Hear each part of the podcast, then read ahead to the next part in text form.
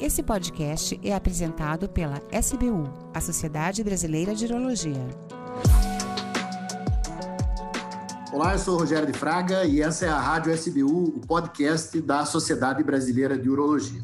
É, hoje nós temos um programa muito especial com dois grandes urologistas brasileiros, dois grandes amigos. É, Dr. Márcio Carvalho, que é professor é, de urologia da Universidade Estadual de Maringá, e formado em andrologia na Universidade de Paris, e o professor Dr. Cássio Risseto, que é livre docente na Universidade Estadual de Campinas e coordenador da área de urologia feminina da Unicamp. Márcio, Cássio, é, olá, sejam bem-vindos ao nosso podcast. Olá, tudo bem, Rogério? Tudo bem, Márcio? Muito prazer estar aqui com vocês hoje. Olá, olá, meus colegas, meus amigos. Muito bom estar com vocês aqui, viu? com certeza presenças honradas. Olha, eu que agradeço a presença de vocês e, e eu os convoquei aqui para esse programa porque hoje a, a, nossa ênfase, o nosso foco é falar sobre o impacto da Covid na saúde urológica.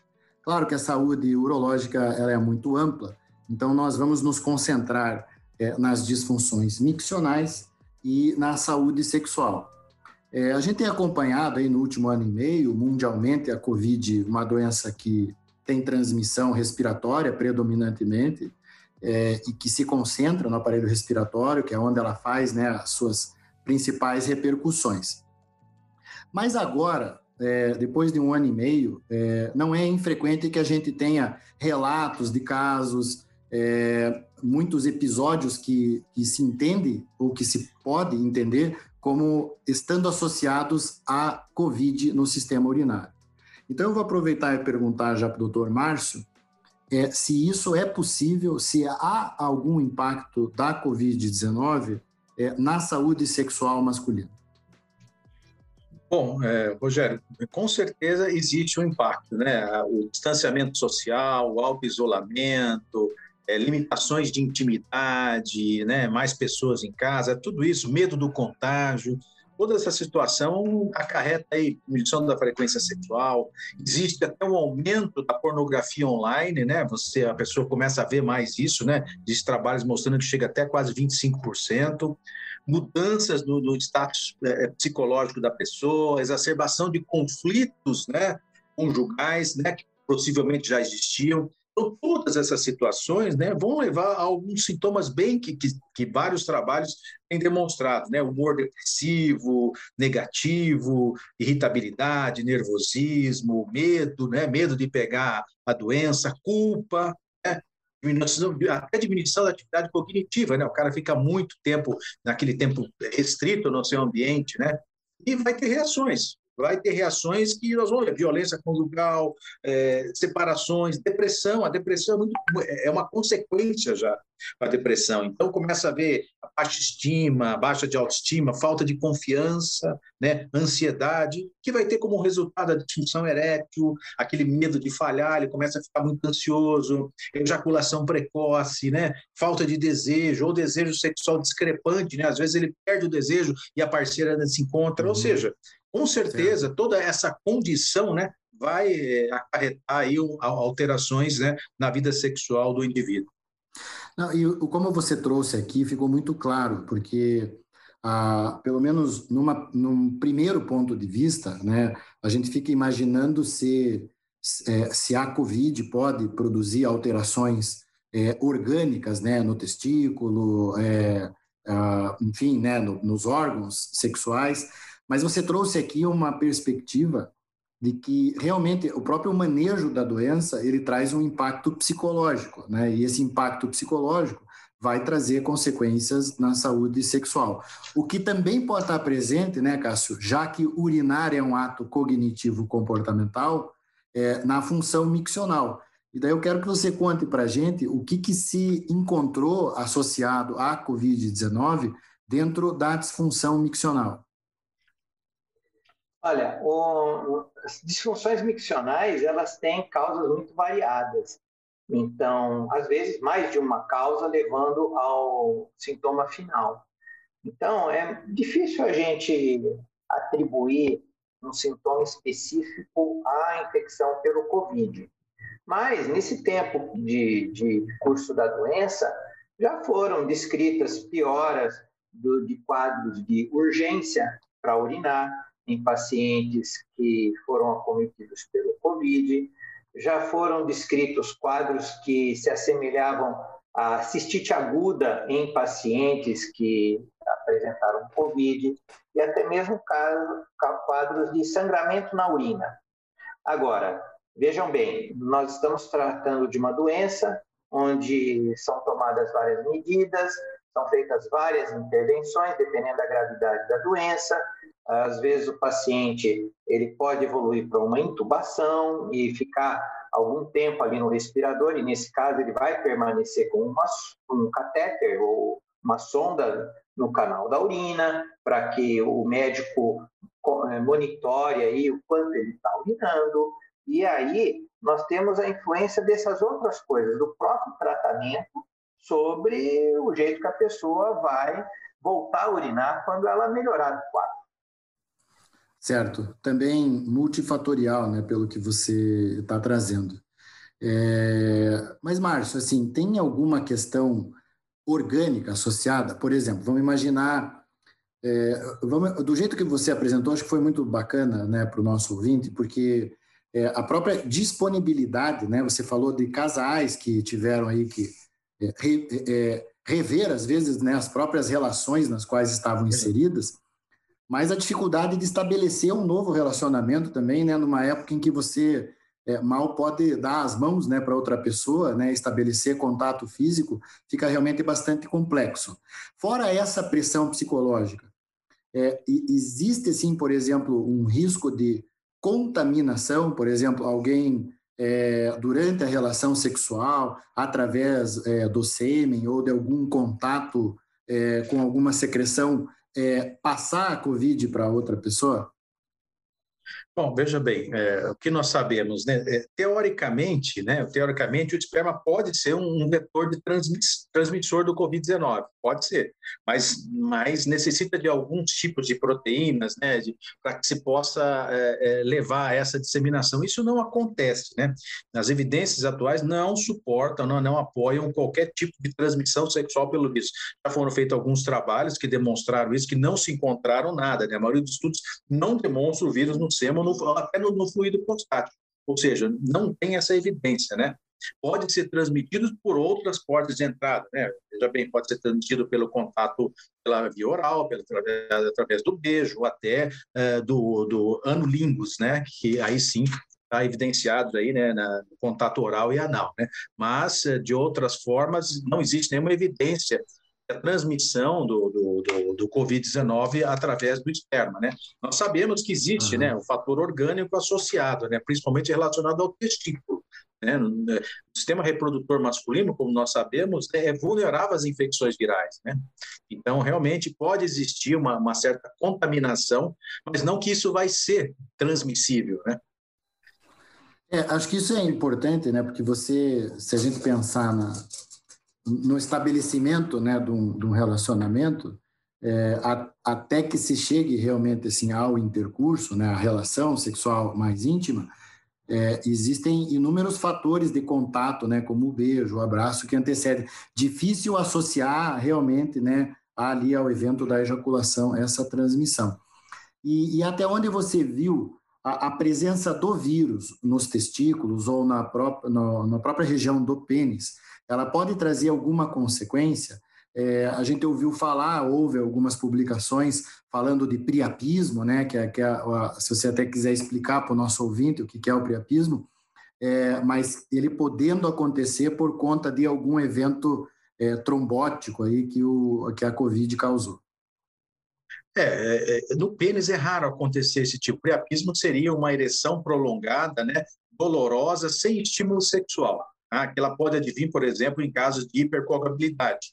É, no caso do, do, do, Covid, que pode cursar com isso, pode acontecer teoricamente, mas poucos casos, olha, eu, eu na literatura eu não tenho visto nenhum caso descrito dessa forma. Tá? Acho que tem poucos, muito poucos, existem alguns casos aí, mas é, é, muito, a literatura praticamente não, não, não, não, não chega, na verdade, seria um fator indireto, né? não um fator uhum. direto pela, pela própria, pelo próprio vírus. Né? Também é uma, também, né, Márcio, também é uma associação complexa de se fazer, né? Que o, o, o priapismo tenha acontecido por conta da Covid, né? Porque são muitos fatores. Exatamente, né? O que a gente vê mais, existem relatos de casos até de anorgasmia, né? Tem um, um, relato de caso que a literatura descreve poucos casos, mas que depois, sem ter nenhuma razão psicológica, sem ter nenhuma razão de medicamento, a pessoa, duas semanas depois do tratamento, começou a ter dificuldade para atingir o orgasmo. Mas são relatos de casos, né? Numa situação como essa, a gente não pode generalizar, né? O ambiente muito estressante também pode ter um fator é, marcante, né?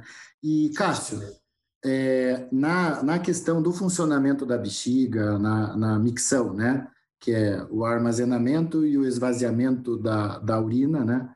É, se tem algum dado para acreditar que, que o coronavírus possa causar alguma lesão na bexiga, algum problema prostático que atrapalhe a micção ou até mesmo da uretra? Olha, só complementando lá a informação do Márcio, antes da resposta, Rogério, é, eu tive contato com um estudo a respeito da, da presença do coronavírus na secreção vaginal, e realmente ela é muito baixa, quase inexistente. Então, é um outro dado que corrobora essa questão da função sexual. Agora, com relação aí à, à possibilidade do vírus levar algum dano no, na, na próstata ou mesmo na bexiga, o que se sabe objetivamente é que na superfície da bexiga existem ali os receptores onde aquela proteína spike do vírus, que ficou famosa aí na televisão, poderia se ligar. Então, ela pode se ligar nesse, nesse local e aí o vírus teria uma porta de entrada para entrar dentro das células da superfície da bexiga. Agora, com relação à próstata, é, não tem nada descrito. Quando a gente vai fazer uma análise dos sintomas, é, tirando essa questão de uma possível relação de causa e efeito, o que existe publicado, inclusive em um estudo mais robusto, que é, seria uma meta-análise, que é uma junção de várias publicações, seria que é, se verificou aí que há uma, uma incidência, ou seja, novos casos de pacientes com sintomas do trato urinário inferior, sintomas que são normalmente atribuídos à próstata, é, de até 10% em pacientes que foram infectados pelo coronavírus, certo? E naqueles que já tinham algum sintoma prostático, se verificou aí nesse, nessa análise conjunta desses estudos uma piora dos sintomas em apenas 2%.